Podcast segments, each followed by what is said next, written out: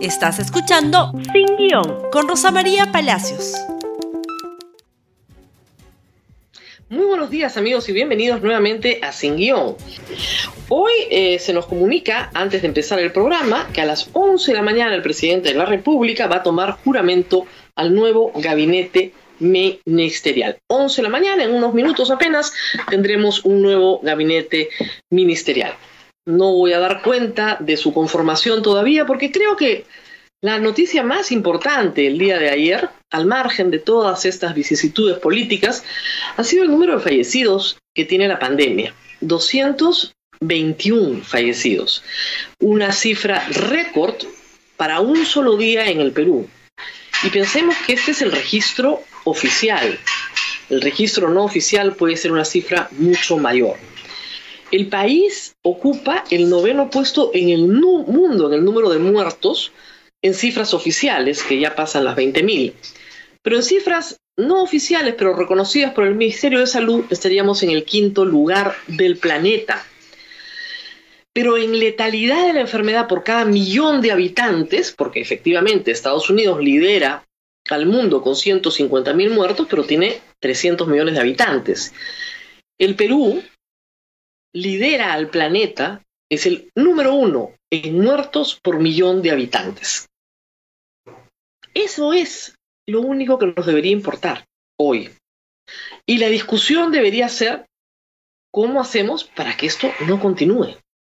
No por qué hoy día el presidente de la República tiene que llamar a un nuevo gabinete porque el anterior no le gustó al Congreso.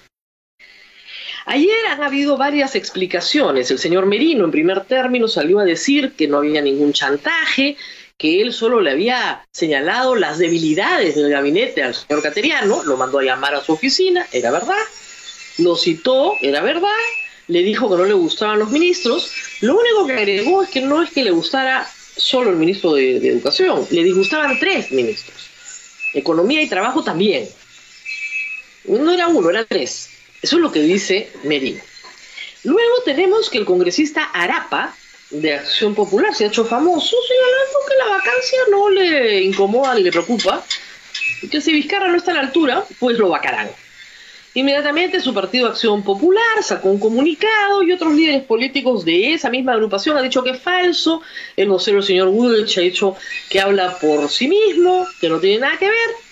Raúl Díez Canseco me ha mandado una extensa carta de cinco páginas que no puedo leer porque ocuparía todo el programa y además porque, les digo, el 90% de la carta está dedicado a hablar de los éxitos de su propia gestión universitaria, lo cual sería más una pieza publicitaria que una carta. Pero dice que hemos sido injustos, que yo he sido injusta, etcétera, que él ama la SUNEDU, que es feliz con la SUNEDU, le encanta la SUNEDU, le encanta la reforma universitaria, y que no tiene nada que ver con lo que pasa en el Congreso, alejado, ajeno, etcétera. Muy bien. Luego tenemos al señor Acuña, que ni se cayó, ni se desplomó, y no es plagio ni es copia, dijo que sí le dijo al señor Cateriano que apoyaba su gestión, pero no le dijo que le iba a dar el voto de confianza, que no es lo mismo. Ahora, ¿qué gestión podía apoyar a Acuña si es que no había confianza no lo sé. Es bien raro lo que dice, pero eso es lo que dice que dice ayer. ¿Qué más? Hemos tenido también eh, varias bancadas, sobre todo Acción Popular, muy molesta por este tema de la vacancia, rectificando al señor Arapa y reiterando con otras bancadas que el problema fue el discurso del señor Vizcarra, eh, perdón, del señor Cateriano, que el discurso era feo, que era largo, que habló tres horas, que habló de la minería, que no habló de la pandemia no sé qué discurso van a escuchar, porque yo lo tengo acá y se habla en la pandemia, que querían escuchar más de la pandemia. Pero no han podido responder algunas cosas obvias. Si querían escuchar más de la pandemia, ¿por qué le dieron el uso de la palabra a la ministra Massetti a las 4 de la mañana? Para que le escuche quién.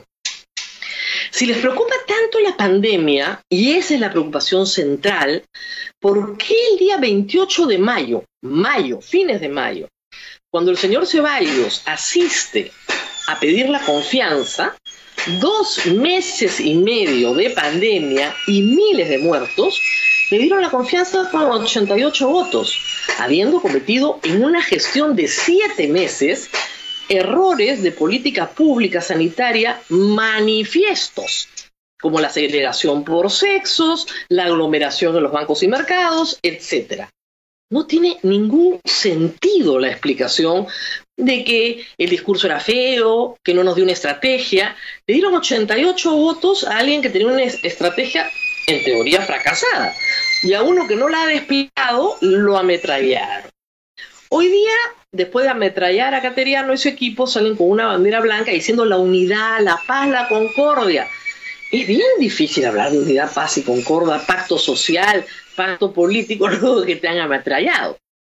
Hoy día hay un nuevo gabinete, esperemos que se demore los 30 días en ir a pedir el voto de confianza para que durante esos 30 días se puedan ocupar de lo que es importante.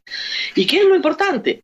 Que ayer volvimos a romper un récord en número de muertos y seguimos siendo el número uno del mundo, del mundo en letalidad. Quisiera compartir con ustedes una caricatura de Carlin que como siempre resume mejor que yo lo que está pasando en el país.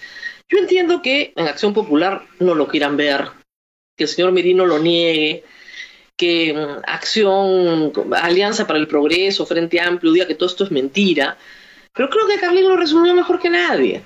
Me queda perfecta y tenemos los 800 votos para vacar a ese, ya saben qué. Ahí tienen. Eso es. No podemos decir algo distinto a lo que estamos viendo.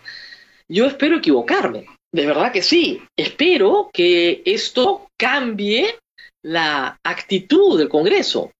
Espero que el develamiento de estos hechos por lo menos los conmueva un poco y decidan dejar de seguir jugando contra el Perú. Nunca en la historia del Perú se ha censurado un gabinete que no ha ejercido. Nunca. Que tiene 20 días, nunca. En la historia del Perú si se va a cometer un hecho tan grave como ese, tiene que ver una causa. Y esa causa no es el mensaje, no es el discurso, no tiene nada que ver con eso. Hay intereses particulares, como dijo el presidente, de distinta índole, pero particulares, que no son los intereses del Perú. Reitero, si el interés fuera la pandemia, ¿por qué le dieron 88 votos al señor Ceballos? ¿Por qué? Si ya tenía además siete meses de gestión y dos meses y medio de gestión en la pandemia y venía sumamente desgastado, a él sí le dieron el respaldo. Al que sigue no le dan el respaldo. ¿Se entiende? No se entiende. La verdad es que no se entiende. Y cuando no se entiende, yo insisto, en política no hay casualidades.